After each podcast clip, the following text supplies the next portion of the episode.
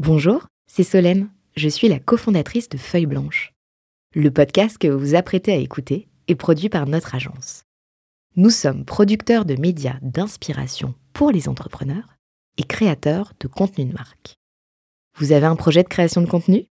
N'hésitez pas à nous joindre sur un café at feuilleblanche.com. En attendant, bonne écoute Feuille blanche. Bonjour à toutes et à tous. Aujourd'hui, je prends un pari, au moins une personne sur trois d'entre vous si vous êtes entrepreneur et concerné par les menaces cyber. On va découvrir une entreprise leader du secteur avec euh, l'un de ses euh, dirigeants, Georges Lotigier. Bonjour Georges. Bonjour Thomas. Et on aura le plaisir d'avoir euh, presque comme co-host l'un de tes associés, Adrien Gendre. Bonjour. Bonjour. On ne portera pas cet épisode sans mon fidèle compère Olivier Mathieu. Salut Thomas, salut Georges, salut Adrien. Bonjour Olivier. Bonjour. Eh bien, je vous propose d'y aller. 40 nuances de Next. Le Next 40, comme vous ne l'avez jamais entendu, animé par Olivier Mathieu et Thomas Benzazon. Ils sont 40, 40 entrepreneurs, 40 champions de la tech française. Comment sont-ils arrivés là? À quels enjeux font-ils face? Quels sont les ressorts qui les ont forgés? Je suis Thomas Benzazon, cofondateur du Brain Studio Feuille Blanche, et avec mon compère Olivier Mathieu, cofondateur de Price Minister, DG du Fonds 2050, président de The Camp et vice-président de France Digital, nous vous plongeons dans l'univers de ces entrepreneurs d'exception et les coulisses du Next 40. Ils répondront à nos questions, à celles d'invités surprises, tout comme à nos partenaires que sont La Tribune, Madines, France Digital, La French Tech, Oracle et Neuflis OBC. Vous en voulez plus? Abonnez-vous sur vos plateformes de podcast préférées. N'hésitez pas à nous laisser un commentaire, à nous donner les fameuses 5 étoiles pour ensemble exploser les algorithmes et faire rayonner les entrepreneurs. Vaste programme, Olivier? Vaste programme. Donc, on est ravi de recevoir euh, Georges et, Adrien. Donc, on, on va parler avec euh, avec Veid d'un de, de, du secteur de la cybersécurité. En, entre nous, normalement, dans le jargon de la tech, on dit la cyber. On parle de cybersécurité ou peut-être aussi de cyberdéfense. Donc, il s'agit après de, de technologies notamment euh, qui nous protègent euh, des, des agressions euh, extérieures, notamment euh, qui peuvent arriver très souvent à travers le canal email. Donc, tu nous, tu nous parleras de ça, Georges. Oui. ça sera intéressant d'ailleurs de voir ce qui s'est passé, notamment dans, dans le avec le, le, Covid et puis maintenant la crise Ukraine. À chaque fois, il y a des il y a des raisons de penser qu'effectivement les failles de sécurité se s'agrandissent et donc on a de plus en plus besoin de se protéger contre ces contre ces agressions. Donc je crois que c'est des technologies qui, qui parlent de de, de, de, prédiction, d'intelligence artificielle, de machine learning. Comment est-ce qu'on peut prévoir et comment est-ce qu'on peut anticiper et, et orchestrer et, identifier aussi euh, si c'est une menace ou pas une menace. Donc il y a beaucoup de technologies là-dedans. Oui. Euh, vous, vous analysez des milliards d'événements, je crois, par jour. On, on reverra les chiffres, qu'ils évoluent en permanence. Et je pense que dans un contexte comme euh, celui de la guerre, c'est encore évidemment plus plus critique. Euh, donc vous avez vous êtes euh, parmi les leaders dans, dans, le monde. Alors vous pourrez nous dire un petit peu quel est aujourd'hui le, le, le, paysage concurrentiel hein, de toutes ces cyber de, de, toutes ces cyberattaques et de la lutte contre ces cyberattaques. Alors on parle de phishing, on parle de malware, on parle de ransomware. Alors c'est toute la toute la tout le vocabulaire et le jargon derrière ces ces enjeux de cybersécurité. Je crois que vous avez été créé en 2013 hein, à travers une, une spin-off, donc nous, nous, racontera ça, euh, qui était de qui était dans le, le groupe GoTo Software. Donc il y a toute une histoire aussi autour autour euh, d'un de tes associés qui hélas n'est plus là, mais euh, à travers à, travers le, travers lequel tu as pu initier ce dossier. Et ça sera intéressant de revenir là-dessus. Une levée de fonds ensuite de 10 millions d'euros en, en, 2017, des signatures de gros contrats, on pourra en reparler, mais c'est aussi ça qui a fait le succès euh, d'aller gagner des gros contrats, notamment aux États-Unis, mais aussi au Japon et dans différents pays, Microsoft, Cisco, Orange, Vodafone, enfin, je pourrais nous en citer, mais en tout cas, euh, il y avait des objectifs de, beaucoup de chiffre d'affaires. Et puis en, en 2019, euh, j'ai vu que vous, vous, étiez déjà en train de sécuriser 600 millions de, de boîtes email aujourd'hui. Je crois que vous avez dépassé le milliard avec, avec le Covid. Alors, on, verra où vous en êtes maintenant. À l'époque, vous aviez 120 salariés. Euh, et donc tous vos tous vos algorithmes qui tournaient euh, à fond. Euh, le marché euh, français représentait, je crois, à peu près la moitié de, votre activité à ce moment-là. Et il y a eu la signature d'un investissement de 70 millions d'euros avec un, fonds qui est General Catalyst, un fonds tech, je crois, basé à, Boston, avec un objectif de conquérir les, États-Unis, un objectif aussi assez, agressif en termes de recrutement, en termes de RH, hein, objectif de recruter 400 personnes et voir peut-être de cibler aussi une IPO avec le, Nasdaq. Et là, boum, catastrophe, ce qui arrive parfois dans la vie des entreprises, mais là, c'était quand même euh, particulièrement violent. On apprend en 2020 que finalement la levée de fonds est annulée. Alors, est-ce que c'était l'effet Covid? Est-ce que c'était l'effet aussi d'une attaque juridique que vous aviez euh, subie de la part d'un de vos concurrents américains qui est Proofpoint? Donc, il faudra revenir là-dessus parce que finalement, euh, entre, entre le storytelling et la difficulté que vous avez traversée avec une forte résilience et, et qui, qui d'ailleurs euh, vous assure notre respect, je sais que ça a coûté très très cher, jusqu'à 500 000 euros par mois, d'après ce que j'ai compris, de, en frais d'avocat, alors peut-être même dit, plus. Il dit plus, ouais. Bon, peut-être plus. Hein, donc, euh, bon, voilà, quand on est une entreprise française face à des face à des gens qui sont rompus à l'exercice de la justice aux États-Unis, ça doit pas être facile. Euh, bon, et puis finalement, vous avez rebondi, vous avez euh, sécurisé un financement aussi à travers euh, la BPI, et je crois aussi des avances d'un certain nombre de clients, dont des, clients japonais. Donc, ça serait intéressant de, revoir où est-ce que vous en êtes maintenant aujourd'hui, à travers après avoir traversé cette crise avec résilience. Quels sont vos objectifs? Peut-être une levée de fonds plutôt au niveau européen qu'américain, et, où est-ce qu'on en est aussi par rapport au marché américain? En tout cas, bravo d'être encore ici malgré toutes ces agressions et qui ne sont pas toujours des agressions de cyberattaque, mais qui sont là des agressions juridiques et technologiques. Vaste, vaste sujet donc Vaste euh, sujet, à oui. aborder. Tu nous as promis un entretien euh, avec Adrien euh, Zéro Bullshit. Donc, euh, ben, on a hâte d'entendre votre regard à la fois sur votre secteur et puis sur toutes ces aventures traversées. Je propose de commencer par le commencement. Beach, oh mon beach. Beach, oh mon beach. Alors, on a eu euh, une très belle présentation euh, d'Olivier. Euh, néanmoins, aujourd'hui, si tu dois pitcher, même un gamin de 5 ans, ce qu'est Vade, tu, tu racontes ça comment? Ah, effectivement, je pense que la cybersécurité concerne tout le monde et même un enfant de 5 ans. D'ailleurs, chez Veil, on, on considère qu'il faudrait évangéliser la cybersécu même au collège. Euh, pour que cette culture et cette, euh, cette culture de la cybersécurité et des risques que, que l'on prend à tout âge, dès lors qu'on va sur Internet, euh, existe est beaucoup plus importante que, que ce que la plupart des gens imaginent en France. En France, on est très naïf sur le sujet. Donc, qu'est-ce que qu'est-ce qu'on fait? Eh bien, nous, notre métier, c'est de détecter des tentatives d'attaque à travers des communications entre humains, en particulier euh, l'email. Et aujourd'hui, le hum, 92% des, des, des cyberattaques démarrent par euh, par un email. Pourquoi? Parce que l'humain est toujours le maillon faible. Les, les Et cyberattaquants. on peut mettre tous les outils qu'on veut. La faille, elle est humaine. Non, mais ça, il y a un peu de ça. ouais, est ouais. humaine et ça le restera toujours. Donc euh, c'est normal et après tout, euh, l'IT, l'informatique est faite pour aider les humains. Donc à un moment donné, il faut bien qu'il y ait des humains. euh.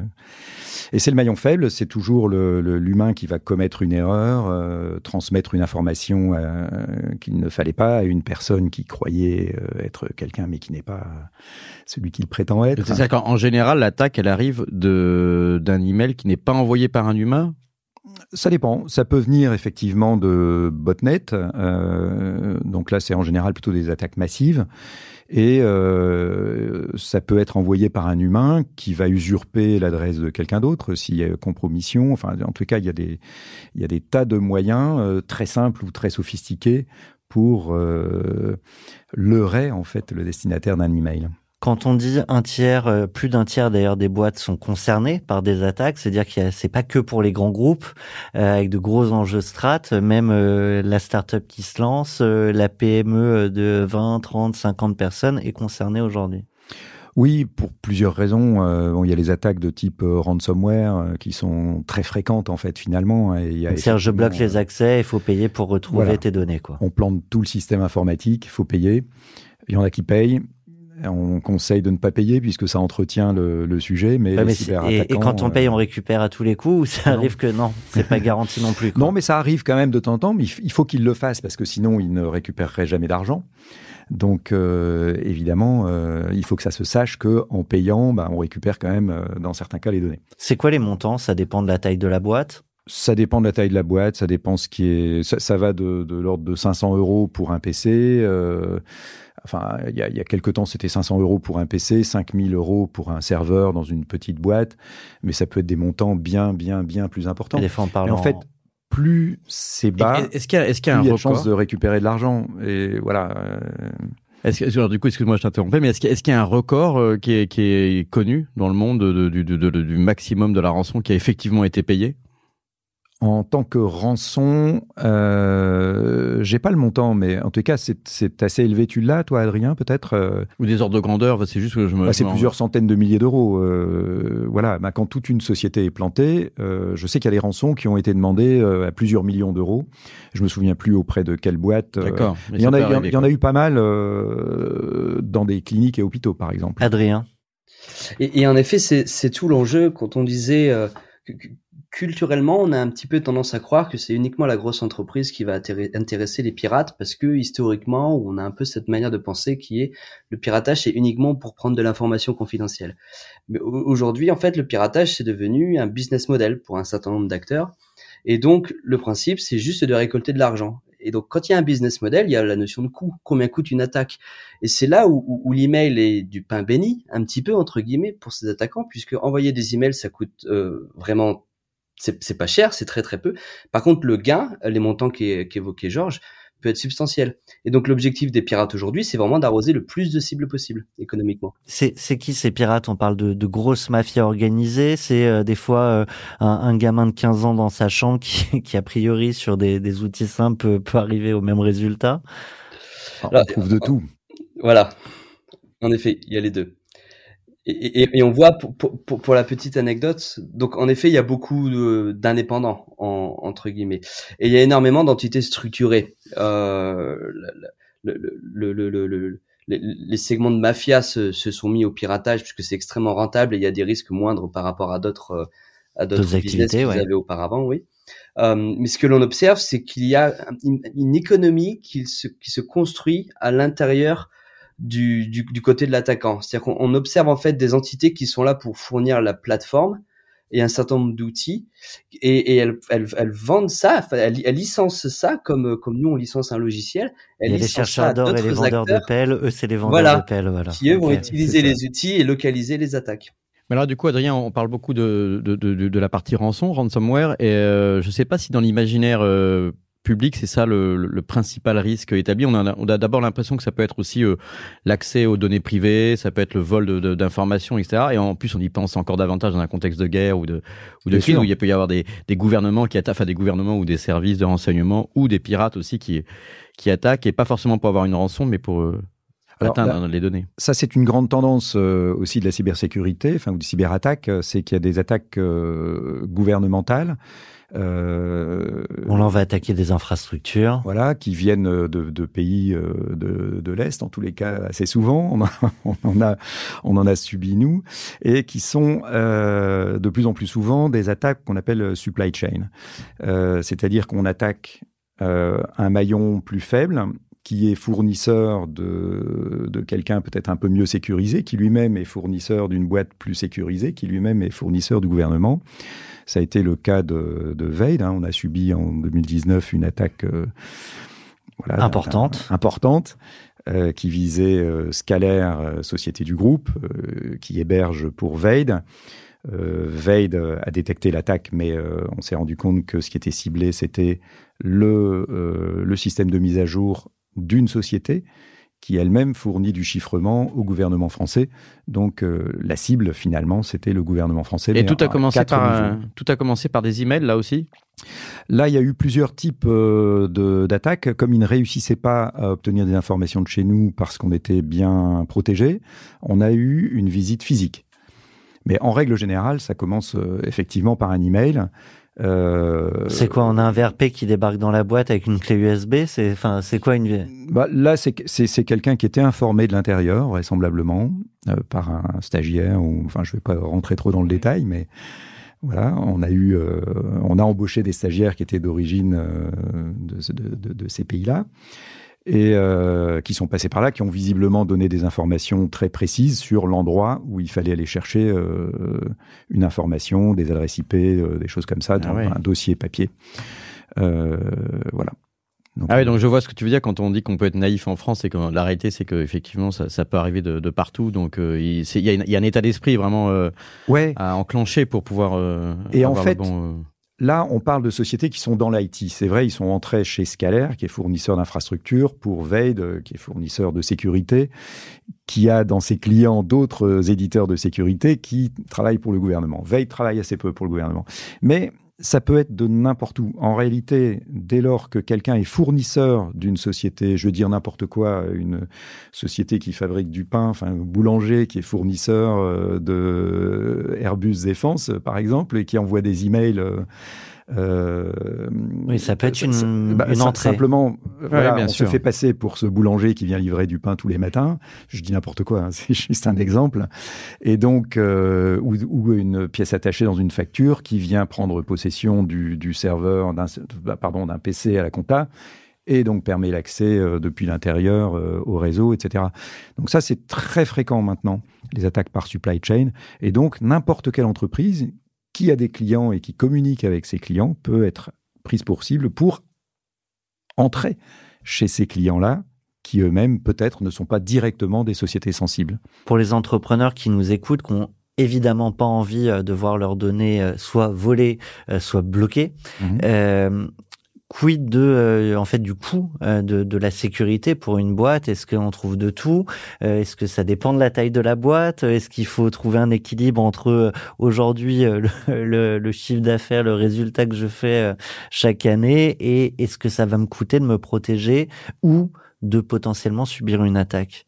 Bah, euh, et sans prêcher pour votre paroisse. Non, non, non, mais les, euh. analystes euh, considèrent qu'aujourd'hui, le marché de la cybersécurité, c'est 4-5% de, de, du marché de l'IT, enfin de l'informatique en général, mais ça devrait être plutôt aux alentours de 7% selon les analystes. Ça, c'est un chiffre qui date déjà d'il y a quelques années. J'ai pas le, les dernières préconisations des analystes, mais en gros, on ne peut pas avoir un système d'information euh, numérique sans avoir euh, un niveau de sécurité en face qui soit suffisant. Et quel qu'il soit, encore une fois, un, site euh, web avec des mots de passe, même pour vendre des bricoles, la plupart des gens utilisent malheureusement toujours le même mot de passe pour le boulot. Et donc voilà, piller les mots de passe d'un petit site marchand qui fait trois fois rien comme chiffre d'affaires, ça donne déjà plein d'informations et ça permet éventuellement. parce que du coup, du coup, du coup, le, les pirates peuvent ensuite réutiliser et tester ces mots de passe sur d'autres accès, y compris bancaires, etc. Tout à fait. Et la plupart du temps, ça marche. Quand on voit que même des gouvernements ou des grands groupes peuvent être attaqués, est-ce que finalement, euh, enfin, c'est un peu euh, le, risque zéro, euh, c'est pas possible. Ah non. Non, non, mais il faut, limiter, on peut prévoir bah, utiliser Internet, c'est comme euh, aller sur Internet, c'est comme aller dans la rue. On peut pas dire qu'il y a jamais de risque dans la rue, mais on fait attention. On fait attention à qui on parle. Euh, euh, on, on, met pas ses, on met pas ses affaires directement accessibles par un pickpocket. Euh, voilà, c'est c'est pareil, hein, c'est tout à fait. mais du, du coup, qu'est-ce que tu dirais entre euh, Alors après, je pense qu'il faut qu'on avance aussi un peu dans, ce, podcast. Moi, je me demandais entre le, entre le facteur humain et, le, et ce que permet la technologie, et ce que permet votre technologie avec donc qui dépasse la capacité humaine avec du, machine learning et l'analyse de, de données en, en milliards, disons, d'occurrences quotidiennes, etc. Quel est le plus important finalement? Est-ce que quand vous, évangélisez le marché, est-ce que c'est plus euh, des règles humaines de base qui, sont, qui, vont permettre de, maximiser déjà une grande partie de la défense, c'est-à-dire juste ne pas ouvrir un email quand on ne sait pas de qui ça vient, vérifier le nom de domaine, jamais ouvrir la pièce jointe s'il y a un doute, etc. Enfin, un certain nombre de règles de base comme ça. Est-ce que ça, c'est 90% du, du problème? Et ensuite, vous allez vous allez vous résoudre les, 10% restants ou est-ce que c'est c'est un tout euh, finalement euh, c'est autant la sensibilisation euh, que les outils de de, de, de détection de sécurité et de remédiation. Nous on parle enfin le, le cycle global c'est prevent, detect, remediate. Donc euh, prévenir, détecter, euh, remédier. Parce que pourquoi remédier? Parce qu'il y a toujours des choses qui passent dans tous les cas. Et pourquoi prévenir? Parce que euh, bah, je veux dire, il faut il faut prévenir, former. Enfin prévenir, c'est aussi prévenir que guérir. technique. Mais c'est c'est à tout niveau qu'il faut intervenir. Et de façon égalitaire. On ne peut pas dire euh, il suffit de former, euh, enfin, et c'est ça le plus important. Je pense que c'est à peu près un tiers, un tiers, un tiers. D'accord. je dirais ça. okay. En tout cas, c'est notre point de vue. Et on est, de notre côté, très orienté sur euh, les attaques qui utilisent l'humain. Donc, ouais. prévenir, en, former, informer, détecter, et remédier ensuite en fournissant des En informations. fait, je me rends compte que euh, le, le, le podcast de, sur, sur Veid est compliqué parce qu'on est, on est passionné, parce qu'on se sent euh, concerné par les problèmes de cybersécurité en tant qu'individu, en tant que salarié ou en tant qu'entrepreneur. Il y a l'aventure entrepreneurière plus votre aventure humaine. Donc en fait, il faut Et on est trois passionné. ou quatre podcasts là. Oui, vous aussi vous êtes passionné, mais là on est sur un sujet où on touche plein de corps sensibles à la fois. Donc euh, il va falloir Ouais. qu'on se discipline. Mais si, si on parle de Veid, ça n'a pas toujours euh, été Veid. La marque a connu euh, pas mal de, de moments euh, dans son histoire et pour aborder euh, Et dans son nom. et dans son nom du coup carrément euh, pour parler de l'aventure Veid et, et de l'aventure de la marque, vous avez choisi une musique pour nous parler de tout ça. On l'écoute.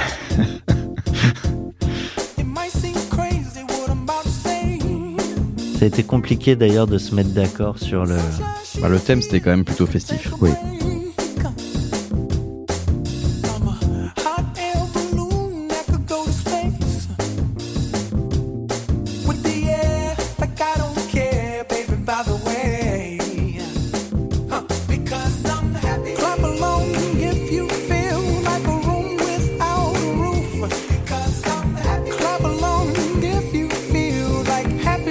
Ça, c'est ce qu'on a envie de chanter, ce qu'on a envie de danser après toutes les aventures d'ailleurs qu'a évoqué euh, tout à l'heure euh, Olivier, sur lesquelles on, va revenir, mais un mot quand même sur la marque, ce changement de nom, Vadé Rétro, devenu Vadé Secure, devenu Veid. Ah, Peut-être une chose par rapport à la musique qu'on vient d'entendre. Euh, c'est vrai que chez Veid, on aime bien faire la fête.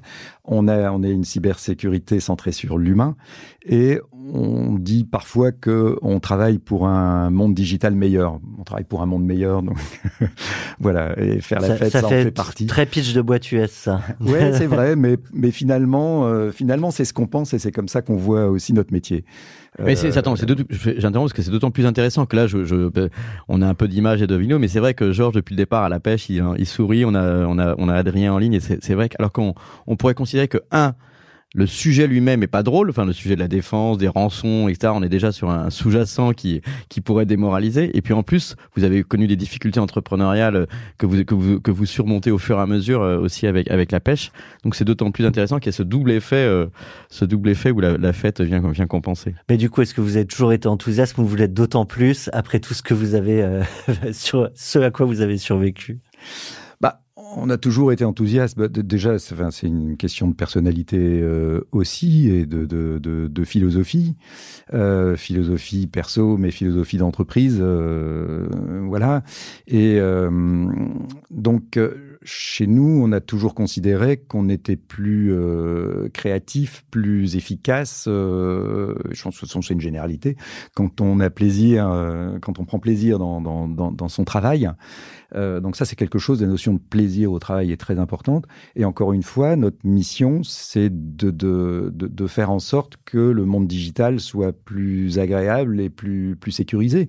Donc on pourrait prendre le, le côté euh, négatif euh, et sombre de, de, la force. On a préféré l'autre côté. Et vous avez remarqué qu'on a changé de, de nom et de logo. Ouais, alors justement, Avant, on était dans le rouge, le noir, euh, le, le, la crainte, la, Ouais, va la des rétros, défense, ouais. etc.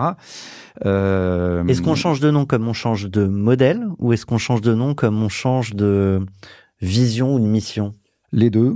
Euh, Vadé Rétro, bah, c'était très franco-français finalement, parce que Vadé Rétro, Satanas, euh, c'était par rapport au spam. Enfin, il y avait un petit jeu de mots entre Satanas et le spam. Euh, voilà, donc c'était. euh, on s'est rendu compte que même les Italiens ne savaient pas ce que ça voulait dire, Vadé Rétro, pourtant un pays latin. C'est du latin en fait. voilà, c'est du latin. Euh, on s'est dit que, enfin, on a réorienté la société très rapidement vers la sécurité euh, beaucoup plus forte. On sait, le spam était plutôt une commodité, donc la vraie menace, c'est, enfin, la cybersécu. Donc on s'est dit que Vadé Secure, c'était plus secure et Vadé Rétro, c'était peut-être rétro. Euh, Bien vu. voilà. c'est lacanien, c'est lacanien, c'est la psychologie. Et euh, ensuite, euh, ben, on a prononcé Veid parce que les Américains, enfin, il fallait se mettre d'accord entre la façon de, de prononcer et la façon de l'écrire aussi pour les Japonais euh, qui écrivent phonétiquement. Vous avez un gros business et aux États-Unis Voilà. et en Asie, ouais. Et puis on a eu l'opportunité de supprimer le secure parce que un mot de quatre lettres qui a du sens, go, enfin, euh, vader en, en latin ça veut dire euh, va.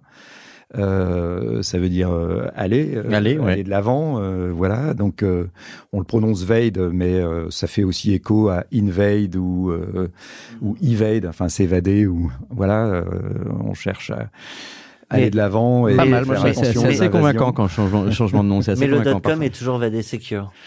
Oui, le dot-com pour l'instant est VD Secure. euh, En- en discussion. Voilà, simplement parce que les, pour l'instant le racheter euh, est encore un peu cher. Mais on a changé également les couleurs. Les couleurs sont très orientées communication. C'est des couleurs de l'humain. Euh, du bleu, voilà, du, bleu, violet, du rose, du violet. euh, rose. C'est très 40 nuances de Next comme couleur. C'est bien, ouais, en peu, phase. oui. Ouais.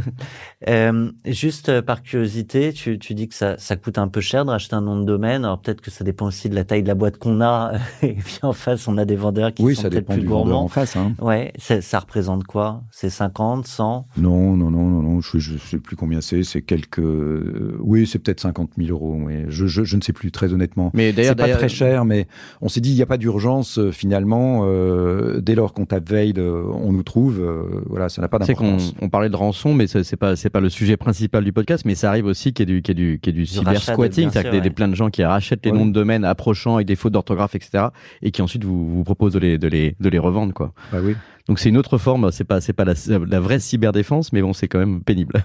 tout à fait. Du coup, on revient sur euh, le début de la boîte euh, que vous avez euh, repris avec Adrien, euh, un de tes anciens associés sur une boîte précédente que vous aviez revendue. Euh, bon, l'histoire est pas joyeuse, même si la suite est, est, est forcément happy, comme vous le disiez tout à l'heure, mais je, je- Bah, L'histoire, c'est ouais. la vie, quoi. voilà. Et, et la mort en fait partie. Oui, parce que pour pour mettre un peu de contexte, euh, donc un de tes anciens associés monte la boîte euh, et apprend qu'il qu'il a un cancer, euh, qu'il a peu de temps euh, à vivre et là il va falloir euh, trouver bah, quelle suite à donner parce qu'on n'a pas envie de laisser la, la boîte derrière soi non plus sombrer. Voilà. Donc, euh, bah déjà, euh, moi, j'étais en train de sortir et on a j'ai vendu euh, Netask, euh, qui est devenu Storm Shield maintenant, donc dans la sécurité des, des réseaux. Euh, donc ça, c'était en 2012. Et un peu avant ça, enfin pendant cette période-là, euh, Thierry Tarnus, fondateur de GoTo, il a créé Nornet, euh, Sarbacane, euh, Vadé Retro, donc qui est devenu Veil Secure, puis Veil tout court, m'avait donc demandé de, packager Vadé Retro, qui était dans un groupe pour le séparer en termes d'équipe, euh, etc., et euh, en vue de vendre parce qu'il approchait l'âge de la retraite. C'était mon associé donc euh, dans Netask, donc euh, des boîtes très très proches culturellement. Euh, j'ai travaillé donc à packager cette boîte. J'avais recruté euh, Adrien Gendre euh, bah, au, au poste de product manager, responsable du support technique. Enfin voilà des postes qui manquaient, euh, qui, qui- qui la manquaient dans, la, ouais. dans, dans- dans la société pour qu'elle soit bien euh, séparée et autonome dans sa vision produit, euh, etc. Puis euh, Thierry Tarnus s'est rendu compte qu'il avait un cancer et qu'il avait plus que six mois à vivre. Et donc, comme je venais de vendre euh, mes actions de Netask, euh, il m'a dit bah, écoute, Georges, euh, il y a qu'un seul, j'aurais pas le temps de vendre à quelqu'un d'autre qu'à toi. Et il m'a tout packagé. il est allé discuter avec les banques, etc. J'avais plus qu'à signer en bas. L'investissement financier était très faible finalement par rapport à la qualité de la société. Très belle boîte, petite à l'époque. Euh, mais très belle technologie, très belle équipe, euh, très beau potentiel, euh, un très bon véhicule finalement pour créer quelque chose de sympa dessus. Je voulais pas le faire seul, donc j'ai appelé Adrien Gendre et le directeur commercial Grégoire Lepoutre, et avec qui je m'entendais bien et je me disais bon voilà, si on fait quelque chose, autant le faire en équipe. Être seul, c'est moins drôle. Je leur ai demandé est-ce que vous êtes prêts à mettre un peu d'argent dedans, et en un quart d'heure de temps, la décision était prise. Euh, voilà. Donc c'est ce qu'on appelle une spin-off. hein. Donc vous avez détaché l'entreprise, vous l'avez racheté. Oui. Et euh, du coup, à ce moment-là, vous n'avez pas fait de levée de fonds, quoi que ce soit. C'était juste votre argent. Vous avez lancé le truc. euh, C'était du LBO, donc on a fait un. Il y a un peu de dette alors, c'est ça aussi De la dette, voilà. Et c'est ce qu'avait préparé Thierry Tarnus avec sa banque. Ok. Voilà, donc on n'avait plus qu'à apporter un peu d'argent, mais c'était une somme euh, modeste et tout à fait euh, réalisable compte tenu du fait que je venais de vendre une société Parfait. également. C'est euh, Enfin, moi, ça m'interroge beaucoup sur comment on accompagne euh, la, la suite de la boîte avec un fondateur bah, qui va partir euh, et qui décède vis-à-vis des collaborateurs, dans la relation perso aussi qu'on a euh, avec lui, parce que tu. Alors, sur le, sujet, euh, Thierry Tarnus ne voulait surtout pas dramatiser, personne ne voulait dramatiser, et encore une fois, ça fait partie de la vie, donc on accepte les choses euh, comme elles sont. Euh, moi, j'étais content pour Thierry, fier d'assurer la continuité, et je le garde toujours en mémoire. Pour moi, l'histoire, enfin tout ce qu'on fait, euh, ça a été initié par lui, et, voilà. Quand on a une belle réussite, je pense toujours à ça. Je me dis, on a été dans la continuité, et, c'est ça qui est sympa. Un mot, euh, parce qu'on l'a rapidement évoqué, sur votre présence à l'international, aux US notamment, mais pas que. Euh, comment tout ça se construit Vous avez l'outil, euh, mais il y a quand même des concurrents sur le marché à l'international. Comment on fait sa place? C'est quand même une question de beaucoup de startups. C'est comment part- je vais conquérir le en, monde? En particulier, l'originalité du Japon, ça m'intéresse qu'on on aime bien le Japon parce qu'on a vendu Price à Rakuten, donc on connaît bien le Japon. Et Ah oui, je me demandé comment est-ce que vous êtes euh, rentré sur le marché japonais, qui est toujours euh, semble un peu loin quand on est français? Sauf si à on, la chante- fois sauf si culturellement, on est bon au karaoké. On Oui, raconte a- la réalité, Adrien, ou? Ah, on, veut, Ah, on, a, blague. on a dit zéro bullshit. Hein. La, la réalité, c'est qu'il faut identifier les leviers, en fait. C'est ça. Ouais, j'ai j'ai l'impression Ah, que ça, vous ça ne m'a- dites pas tout. hein. Ça, ça m'a l'air bien maîtrisé comme discours. Oui, oui. Non, mais on, bah déjà, très rapidement, de, en 2013, on a décidé de- d'internationaliser très fortement la société. On se rendait compte qu'il y avait euh, une euh, bonne base technologique. Euh, on a, on s'est impliqué très fortement dans, dans une association internationale, oui, qui regroupe 400-500, euh, les 400-500 plus gros acteurs du monde de l'email.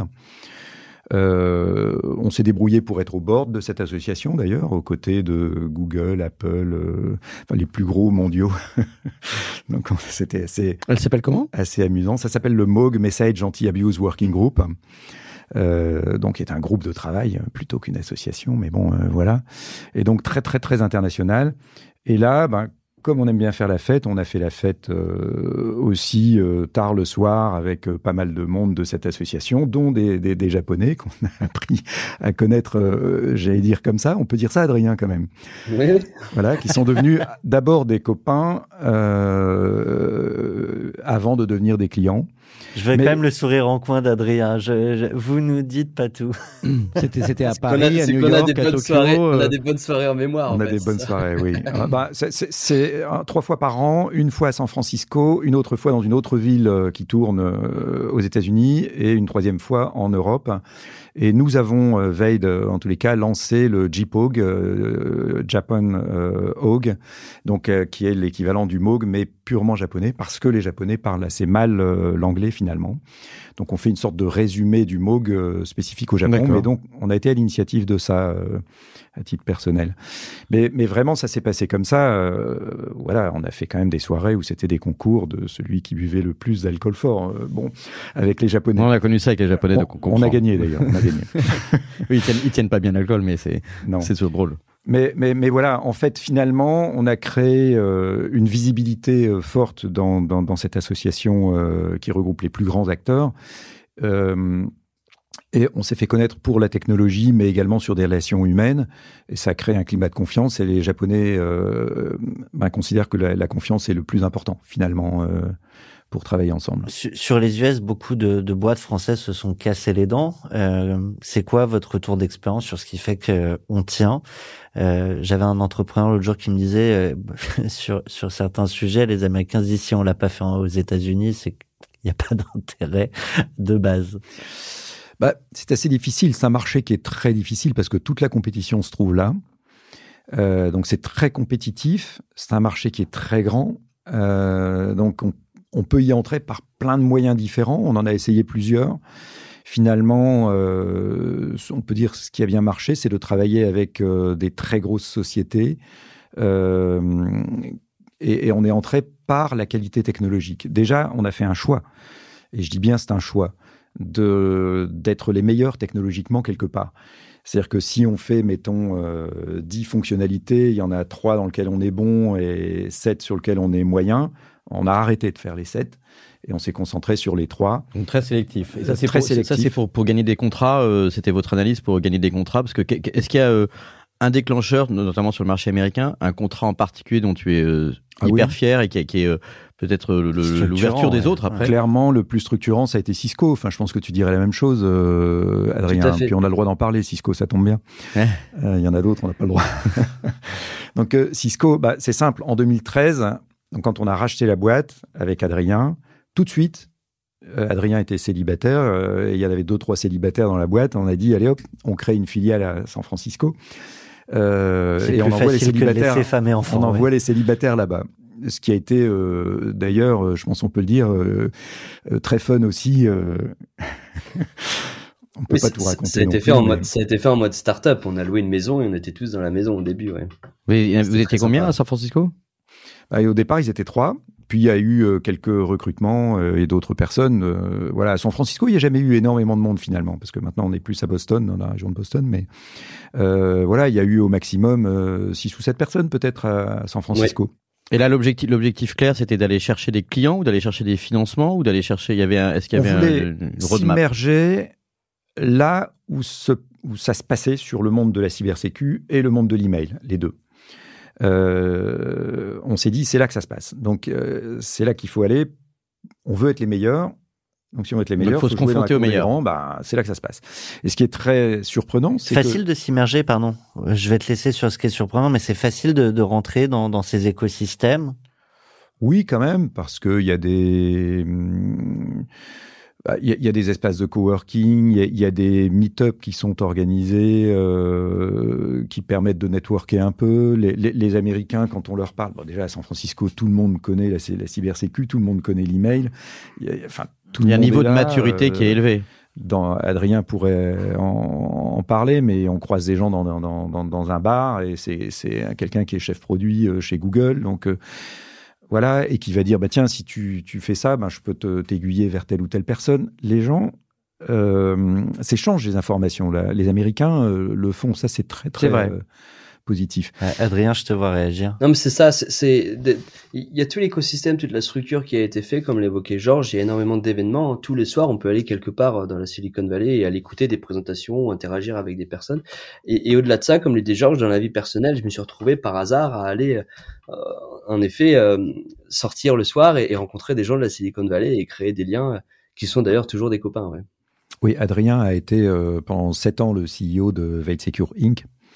Euh, là-bas, sept ans ou six ans, je me souviens plus. Six ans, ouais. Mais ce qui est très étonnant, c'est que on parlait déjà, euh, on était déjà entré au, à cette association, le MOG, donc qui est d'origine américaine, dans lequel euh, se trouve Cisco notamment. Et bon, on avait déjà parlé de notre techno à Cisco. Et finalement, dès lors qu'on a dit on est aux États-Unis, on est à San Francisco, ils nous ont dit ah, on va pouvoir démarrer avec vous. Et ils ont testé le produit et ils ont signé. Voilà. Ça, ça, c'est intéressant d'insister sur ce point-là pour, pour partager notre expérience. On leur parlait depuis des années, trois fois par an. On voyait les mêmes personnes trois fois Mais par an. depuis la France. Euh, de- depuis là où le fameux événement euh, MOG se passait. Mais le, le- la, la semaine où on a annoncé qu'on qu'on s'installait, c'est-à-dire qu'on ouvrait une filiale aux États-Unis, ça a totalement changé. Dans leur perspective, travailler avec nous était devenu simple. Et donc, ça a tout accéléré. Voilà. Et la première réunion qu'on a eue avec eux, c'était euh, dans un salon de thé. Plus sage, plus sage, et ce qui permet aussi Il n'y de, avait pas de, des- de saké ni de vodka. Non, non, mais euh, oui, c'est ça, je- d'une part. Mais, mais ce que je veux dire, c'est que bah, finalement, c'est des gens qui se rencontrent et qui on se dit bah, qu'est-ce qu'on peut faire ensemble.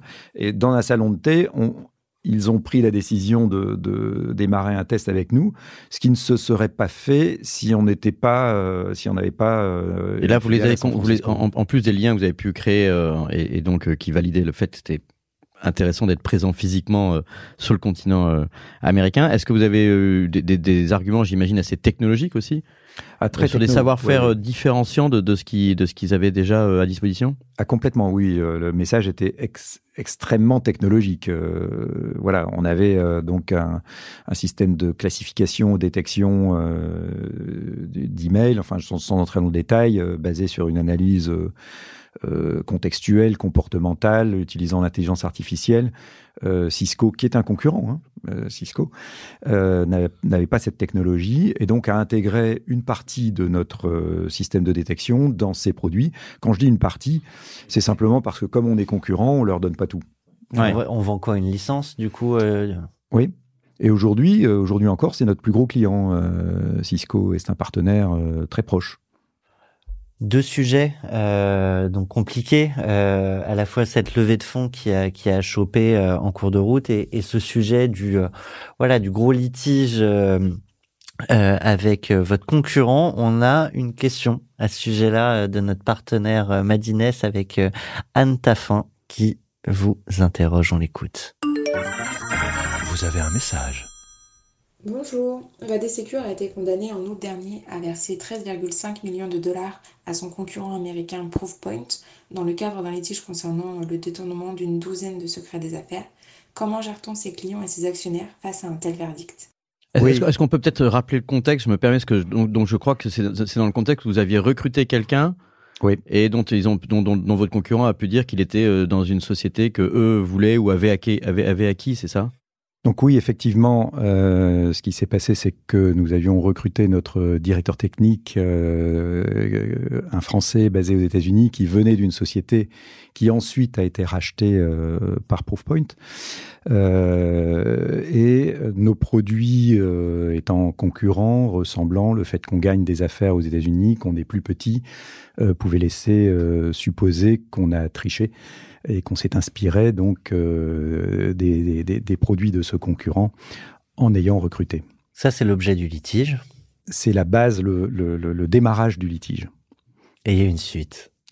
Et ensuite, ensuite, eh bien, euh, donc c'est ce qui a euh, le, le cabinet d'avocats de la partie adverse a, a utilisé le DTSA, Defend Trade Secret Act, euh, qui est une loi récente pour lutter contre euh, l'espionnage et notamment ça a été créé par Barack Obama pour lutter contre euh, l'espionnage par Huawei. Bon là, c'est utilisé pour des entreprises beaucoup plus petites, mais en règle générale, on est obligé de transmettre l'intégralité du code source, on est obligé de transmettre l'intégralité des communications avec les, les salariés. Ça représente des millions de pages, enfin d'équivalents pages A4 euh, en français traduites, euh, etc. Donc c'est extrêmement lourd, extrêmement coûteux. Et alors, du coup, cha- chacune des deux parties fait appel à des experts. Ou quand, quand vous transmettez euh, tous ces papiers A4 ou l'équivalent de, de, de ce que vous êtes obligé de finalement de, de transmettre, vous les transmettez à qui? Eh bien, donc on les transmet euh, à nos avocats qui les transmettent euh, à des experts euh, qui sont choisis par nous et transmis au cabinet d'avocats de la partie adverse qui le transmet aux experts choisis par eux. Et donc tous ces documents sont analysés, euh, ce qui coûte effectivement extrêmement cher. Et de sur fait. des données ultra sensibles, du coup? Oui, ce sont des données très confidentielles, évidemment. Euh, L'intégralité de notre code source a été transmise, euh, mais euh, voilà, et de manière générale, hein, je veux dire, c'est comme ça dans, dans le fonctionnement du DTSA. Mais ce sont des, des- des- américaine, des- des oui. experts assermentés qui n'ont pas le droit, évidemment, de remonter ces informations à notre concurrent, heureusement. Je reviens à la question initiale du coup de Anne Taffin de, Madines. Comment on gère les actionnaires? Comment on gère les clients? Bah, ça a été assez compliqué, très angoissant. Euh, Il y a eu des, des, des, crises de confiance en, en, interne. Enfin, on a toujours euh, gardé confiance en la justice américaine et le fait que euh, on, soit, en tous les cas, considéré de façon juste, équitable. Bon, finalement, euh, on a été jugé coupable et on se réserve la possibilité de faire appel, mais à des niveaux bien moindres que ceux qui étaient demandés, en tous les cas, par notre concurrent. je me, je me permets, parce que je, je crois savoir tout à l'heure euh, dans l'introduction d'Olivier, euh, on évoquait certains montants, euh, 500 000 euros euh, de frais d'avocat mensuels. Euh, Est-ce qu'il c'est pas mieux, même quand on a perdu, même si c'est une grosse somme, de dire bon, au moins ça c'est fixe, et j'arrête de remettre de l'incertitude dans mon business? Euh, bah, ça a dépassé euh, assez nettement ces 500 000 euros par mois. Ouais. Et il faut savoir qu'aux États-Unis, en règle générale, les cabinets d'avocats mettent des moyens en proportion du risque total. Ils considèrent qu'ils sont capables de mettre des moyens à 50% du risque total. Voilà, le risque total était 4-5 fois plus grand que ce qu'on s'est pris euh, euh, comme euh, dommage. Et donc, ils ont mis des moyens euh, très élevés. Et alors du coup, je reviens, et désolé Anne, hein, on, on a du mal parce qu'on a envie de rebondir sur, sur, sur ces sujets qu'évoque Georges, mais alors du coup, donc vis-à-vis des invests, vis-à-vis des clients, Bah, Vis-à-vis des investisseurs, ça a été assez compliqué parce que les investisseurs ont peur de- du, du- du risque euh, et le risque euh, était très élevé. Euh, les clients, ça peut mettre une boîte au tapis, une affaire comme ça. Oui, ça aurait pu mettre euh, au tapis, oui, et, ça, ça peut mettre une boîte au tapis euh, dans dans d'autres circonstances, effectivement. Il faut être extrêmement résilient. On a la chance d'avoir euh, une certaine taille, d'être en croissance et surtout d'avoir euh, conservé la, la- la confiance de nos clients sur euh, nos 8000 clients. On en a maintenant 14 000 euh, et on- à ma connaissance, aucun client, nous n'avons perdu aucun client pour cette raison-là. C'est peut-être la meilleure réponse. C'est probablement la meilleure réponse, mais les clients savent qu'on est très innovant et comprennent que euh, vraisemblablement, nous n'avons pas euh, cherché à nous inspirer du, du concurrent. Mais est-ce que, mais est-ce qu'ils, dans ce cas-là, ils, ils accusent la personne que vous êtes en train de recruter et se fait attaquer lui aussi à titre personnel? Oui, oui, elle s'est fait attaquer à titre perso également. Et, et dans ce cas-là, on, on l'accuse de transmettre des informations, juste son savoir-faire, ou, ou aussi des, des datas de manière euh, illégale? Ou c'est parce que c'est juste qu'il y a dans son cerveau qui, finalement, d'une certaine manière, fait partie de, de la propriété intellectuelle? Finalement, euh, la- l'attaque est contre l'entreprise et contre le salarié. Ce qui est euh, redoutable parce que ça, ça, ça déstabilise forcément les équipes en interne. Mais bien entendu, et là, notre directeur technique a été euh, condamné pour ne pas avoir respecté euh, son, contrat vis-à-vis de son employeur précédent. En tous les cas, parce qu'il est supposé avoir transmis des informations. On, bon, on parle des montants, euh, on parle du risque potentiel quand même pour la boîte, même si vous aviez l'air insolide, même si vous avez continué à engranger des clients. Puis après, il y a comment on gère tout ça en, en perso, dans la tête? Enfin, ah, c'est une, j'ai dit une petite secousse, c'est quand même une grosse secousse. C'est une très grosse secousse.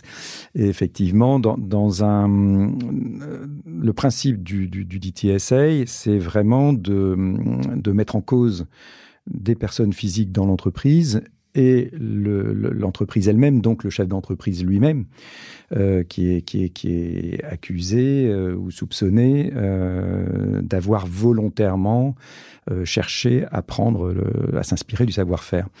Et donc, c'est très compliqué à titre personnel parce que, ben, de notre côté, Veil, on a toujours essayé d'avancer euh, dans la légalité, dans le respect de la concurrence, euh, etc.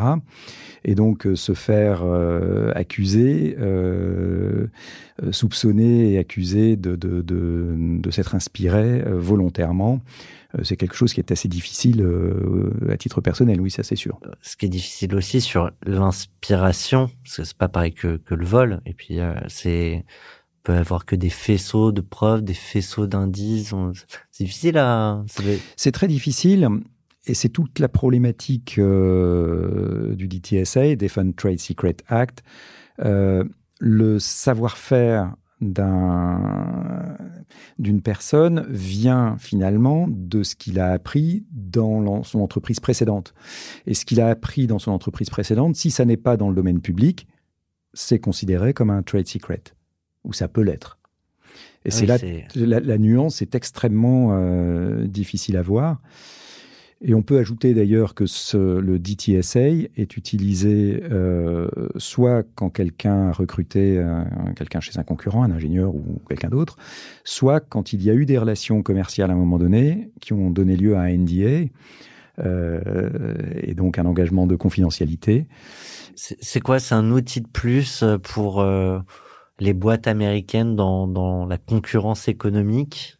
Bah, c'est un outil que les boîtes américaines utilisent contre des Américains également. Ouais, ok. Euh, je, je veux dire, la réglementation américaine euh, est plus sophistiquée que la réglementation européenne. Euh, D'où et- le montant aussi des honoraires d'avocat. Voilà. Et, et- et la, la notion de d'IP, de propriété intellectuelle, est aux États-Unis culturellement extrêmement forte, beaucoup plus qu'en France. Par exemple, en France, on ne peut pas déposer des brevets logiciels. Aux États-Unis, on peut. Et cette loi euh, Defend Trade Secret Act existe aux États-Unis, n'existe pas en France. Du coup, euh, parce que bon, il y a, il y a ton aventure, mais il y a les leçons qu'on peut en tirer pour euh, la French Tech notamment. Oui. Euh, tu, tu, tu partages quoi? Parce que nul n'est censé ignorer la loi, mais euh, déjà pas forcément dans tous les pays, pas forcément même de tout ce qui existe aux, aux États-Unis. Donc euh, com- bah, comment on se prépare ou comment, je sais pas. Oui, c'est- beaucoup plus compliqué qu'on ne l'imagine euh, finalement quand on, quand on commence à exporter, euh, à s'attaquer aux États-Unis, au Japon ou ailleurs, euh, comme on l'a fait. Au début, on y va un peu la fleur au fusil en se disant bah, tiens, il y a une opportunité, allons-y. En réalité, il faut chercher à cloisonner extrêmement fort. Euh, s'armer avec euh, des assurances, des conseils, euh, les contrats. Et tout, toutes les étapes sont importantes. C'est déjà un budget de partir à l'international, c'est un budget notamment de partir aux États-Unis. C'est-à-dire que là, la, la- la barrière à l'entrée, de fait, si on veut y aller de manière zen et plus sécure, euh, sans, sans jeu de mots, c'est, euh, enfin, la barrière est plus haute. La barrière est plus haute. Mais bon, il faut y aller en étant euh, armé financièrement. Je pense que les Français, on y va, euh, j'allais dire, avec un petit peu de capitaux. On s'imagine que ça va être un peu comme une extension de, de la France ou d'un pays européen. Euh, ça coûte pas forcément plus cher initialement, mais souvent plus quand même. Et les risques sont, sont nettement supérieurs parce que les lois sont différentes. La culture euh, est très différente. Les frais d'avocat sont très, très nettement supérieurs. Donc euh, finalement, il y, y a quelques règles à, à bien respecter. Bah, déjà, éviter d'embaucher euh, quelqu'un chez un concurrent, ou si on le fait, il faut le faire de façon extrêmement bien bordée, de même que lorsqu'on signe un accord, un NDA avec un Américain, il faut parfaitement le, cloisonner dans son périmètre et euh, créer une clean room pour que toutes les informations qu'on a reçues concernant ce non-diffusion agreement ne soient pas, divulgation agreement, ne soient pas, euh, ne sortent pas des personnes directement intéressées. Tu, tu dis, ça, ça peut s'entendre vu, vu l'expérience que tu en as eue, euh, ne, pas aller chercher des talents chez les concurrents, mais sur certains sujets, euh, vu les niveaux de talents qu'il faut aller chercher et sur des expertises ultra spécifiques, si on veut grandir, je vois pas comment on fait autrement. Bon, on peut toujours grandir. En, en fait, la, la situation idéale, c'est d'embaucher des gens qui ont un savoir-faire proche, mais pas directement concurrent. Dans la cybersécurité, c'est un sujet assez vaste. On peut embaucher des gens extrêmement pointus en cybersécurité, qui sont par exemple dans le domaine de l'antivirus, et l'embaucher alors qu'on fait de la sécurité de l'email. euh, voilà, bon. euh, Mais euh, si on veut embaucher quelqu'un qui a un savoir-faire très pointu, il faut être extrêmement euh, rigoureux et cloisonner euh, l'utilisation de son savoir-faire, que lui-même signe un engagement à ne rien utiliser, ne rien avoir gardé euh, sur son disque dur, euh, etc. Et cloisonner, ça signifie lui interdire de transmettre des informations à d'autres qui travaillent sur des sujets qui, eux, sont par contre concurrents. Et cette notion de, cloisonnement, ce que les Américains appellent la clean room, on connaît pas du tout ça en, en France. On, on est extrêmement naïf sur ces sujets-là. Tu peux développer? Eh bien, euh, voilà, un, un- un ingénieur qui travaille sur un sujet qui vient d'un concurrent, on va le mettre sur un sujet non concurrent, par exemple, on peut le faire. Et dans ce cas-là, il ne doit pas avoir les droits d'accès sur le code source, euh, par exemple, qui va être développé de, de fonctionnalités concurrentes à la société d'où il vient. Donc en fait sur le contrat, Faut vraiment faut tout cloisonner. border, tout lister. Là où on dit euh, ça semble évident en France, euh, c'est interdit, ça ne se fait pas. Là, faut tout écrire. Voilà, faut tout écrire. Et les contrats, du coup, enfin nos contrats maintenant, depuis qu'on a subi euh, ce, ce litige, nos contrats sont béton. Et euh, je ne sais plus combien il y a de pages, mais il y a une quinzaine de pages. On a appris euh, les premiers contrats, il y avait, c'était en deux pages. Après, il y en avait trois, quatre parce qu'on se rendait compte qu'il fallait en faire plus. Et maintenant, on fait signer des engagements qui sont extrêmement forts. Euh, parce que Le temps Si de on les ne lire, le les fait pas- ont changé. oui, c'est ça. Si on ne le fait pas, si on ne demande pas aux salariés de respecter la loi, aux États-Unis, ça signifie qu'on est euh, complice si jamais il le fait. Or, euh, ben, on est pas loin de 200 chez nous. Comment être certain qu'il n'y en a pas un euh, qui a gardé une information euh, qui vient de, de son employeur précédent euh, C'est extrêmement compliqué.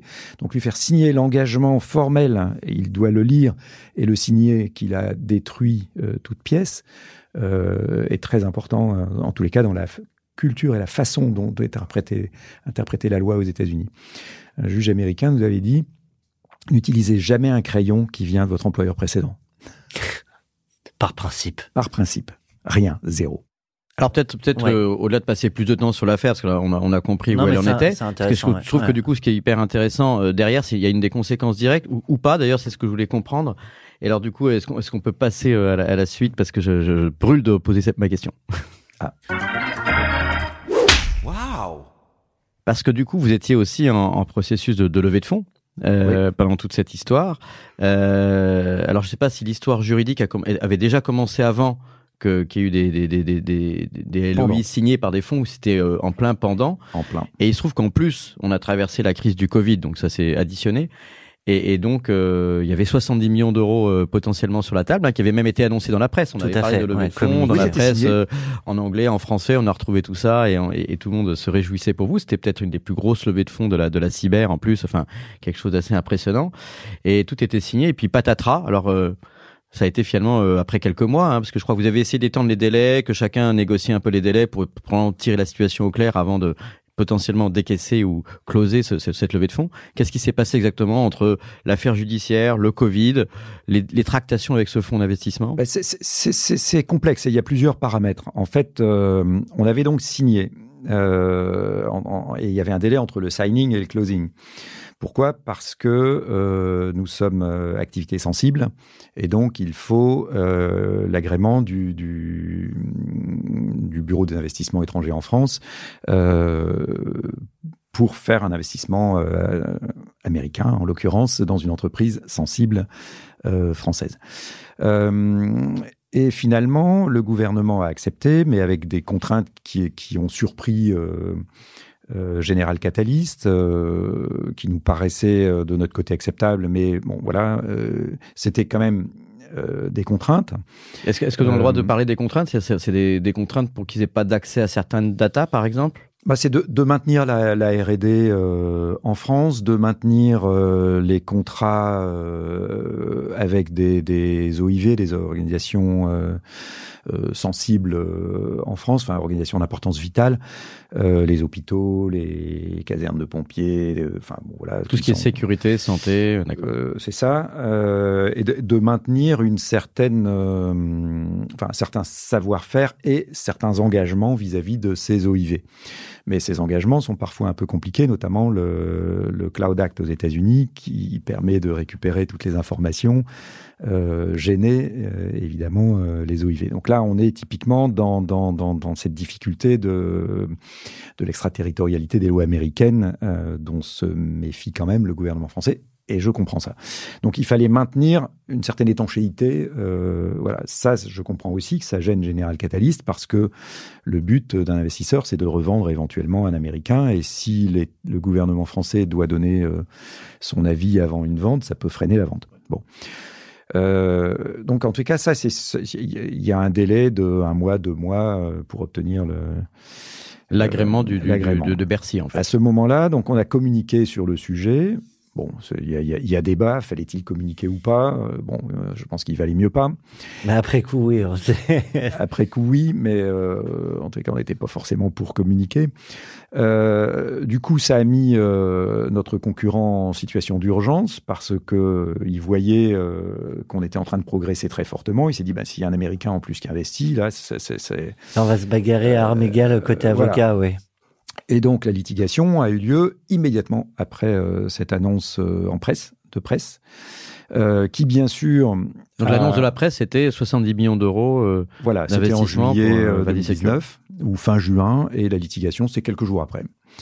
Euh, de Proofpoint. Donc euh, forcément, il y a eu des discussions sur les montants des garanties, euh, etc., euh, avec euh, des, des, des, des effets de théâtre. Bon, bah, puisque c'est ça, on s'en va. euh, oh ben non, on revient. Enfin bon, voilà, ça a pris quelques mois et le Covid est arrivé. Mais Euh, entre temps, euh, Général Catanis nous a dit, bah, il y a le Covid, donc on peut pas venir, donc euh, on va voir, on va attendre encore un peu. Et nous, on a dit, bah non, on n'attend pas.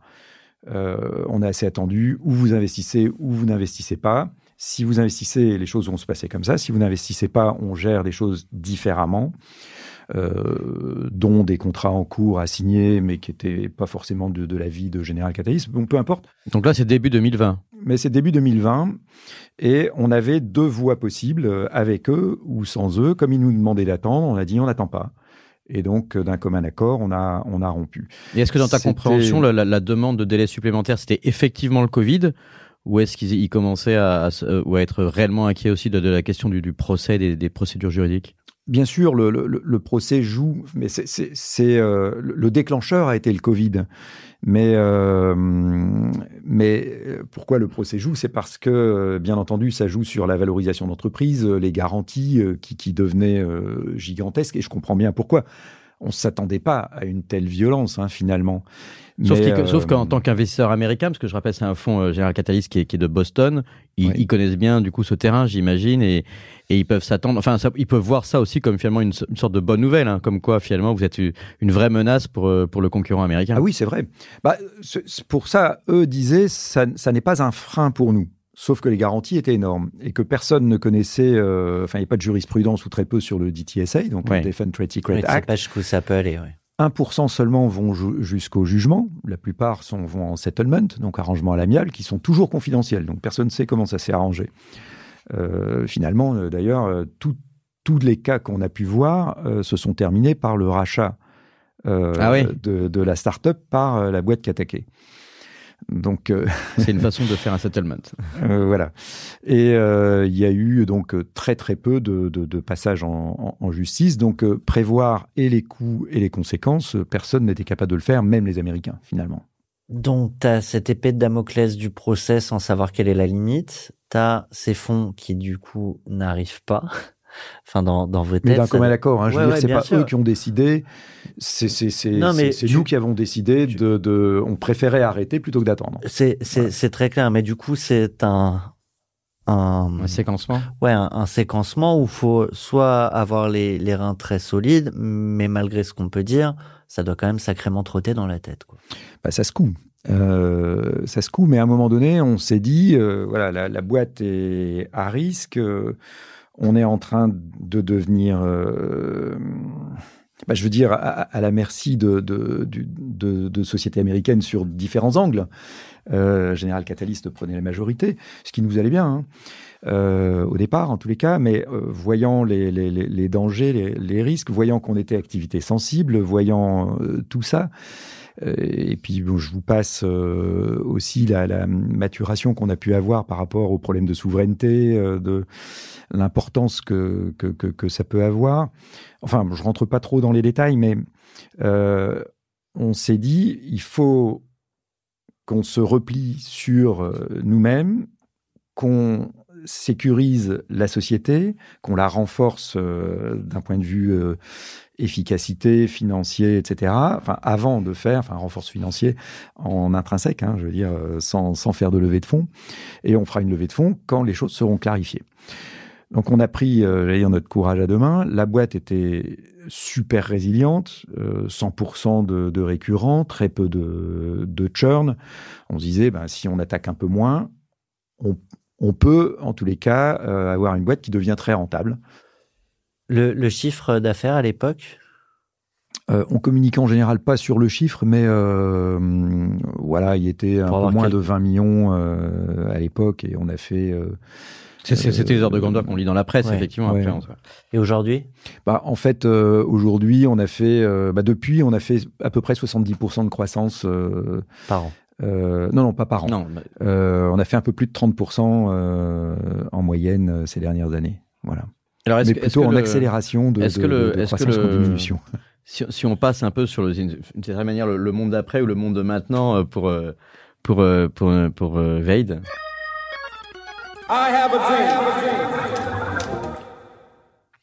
C'est vrai qu'aujourd'hui, on, quand on parle du monde d'après, on pense à la fois, bah, on, a, traversé une crise sanitaire qui peut être en train de se finir, on ne sait pas encore, mais maintenant il y a une crise euh, ukrainienne, donc il y a toujours un monde d'après de, plus ou de ou d'après en fait, un d'après après.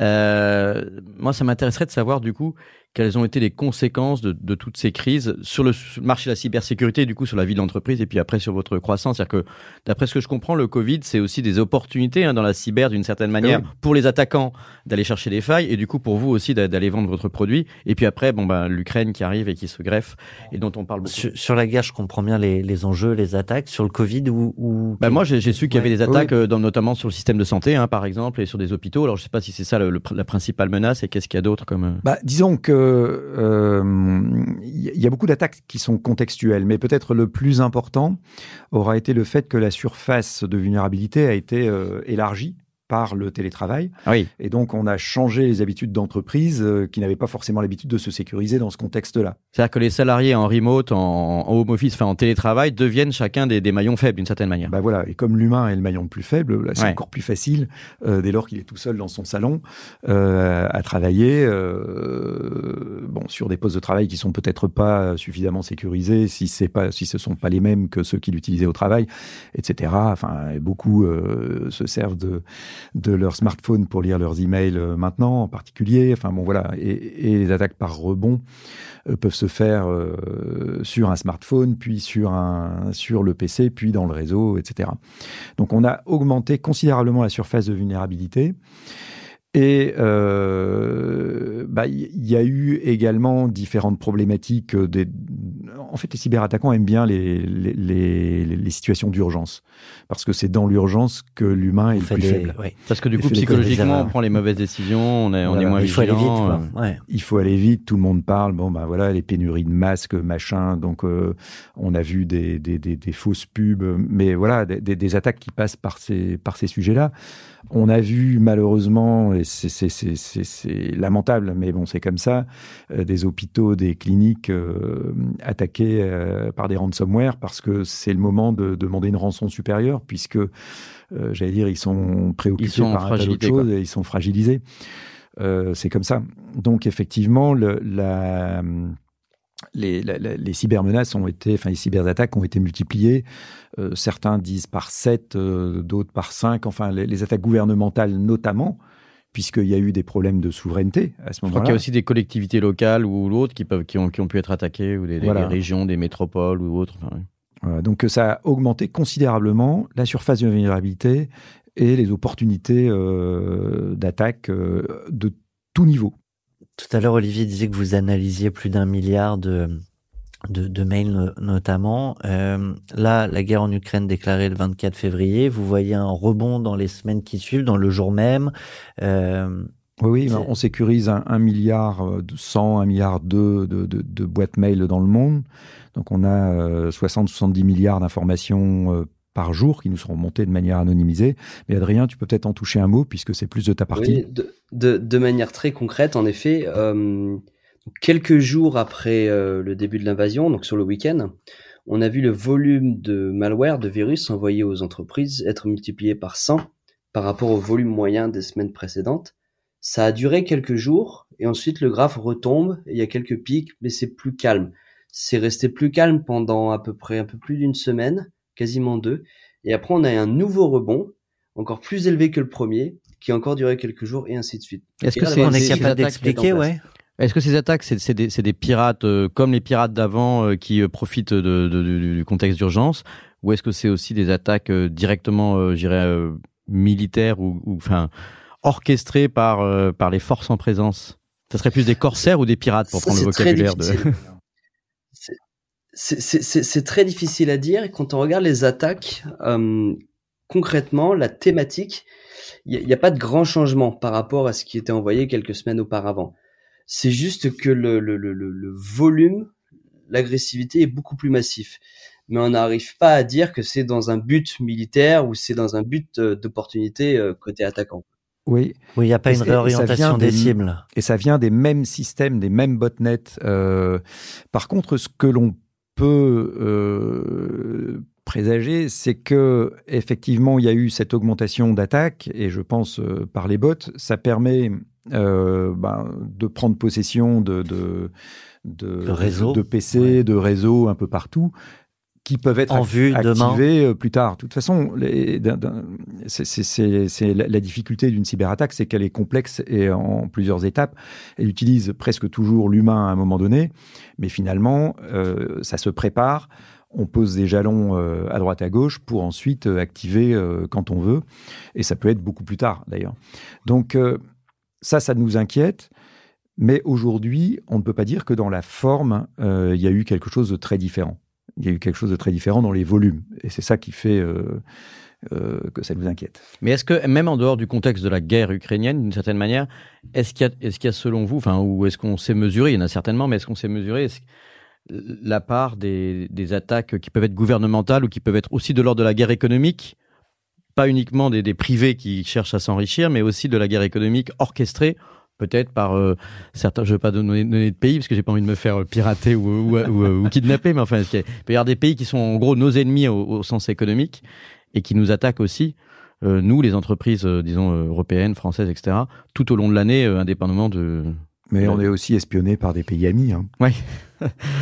Bon, on va tous devenir parano. là, Non, mais c'est- un, un, un vrai sport. Euh, tous les pays euh, industrialisés, enfin, à un certain niveau, euh, essaient d'obtenir des informations de, de- des pays voisins.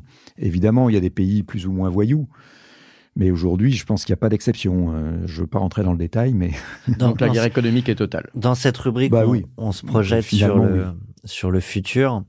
Euh, Est-ce que vous voyez à quoi ressembleront euh, les attaques euh, demain? Vous qui commencez à voir peut-être des, des premiers signaux faibles euh, dans, dans ce que vous analysez, est-ce que finalement ce sera globalement toujours les mêmes sujets, de la même manière, ou il y a des nouveautés que- qu'on voit apparaître? Moi, personnellement, je pense que enfin, la, la- ce qui est- ce- la tendance la plus remarquable, c'est peut-être ces fameuses attaques par rebond qui utilisent la supply chain, euh, Adrien. Ouais. Je pense que ça, c'est vraiment quelque chose de nouveau parce que on n'attaque pas la cible. On attaque Le quelqu'un boulanger qui est en relation. Voilà, on, on- on attaque quelqu'un qui est en relation avec quelqu'un qui est en relation avec quelqu'un qui est en relation avec la cible. C'est marrant, ça fait penser C'est- au c'est- film. mais ça, euh, ça, ça, c'est effrayant parce que euh, finalement, on a l'impression que T'es obligé de te méfier de il y a des ramifications ouais. partout, mais il y a toujours un petit maillon faible quelque part qui va permettre de passer le fil. Hop.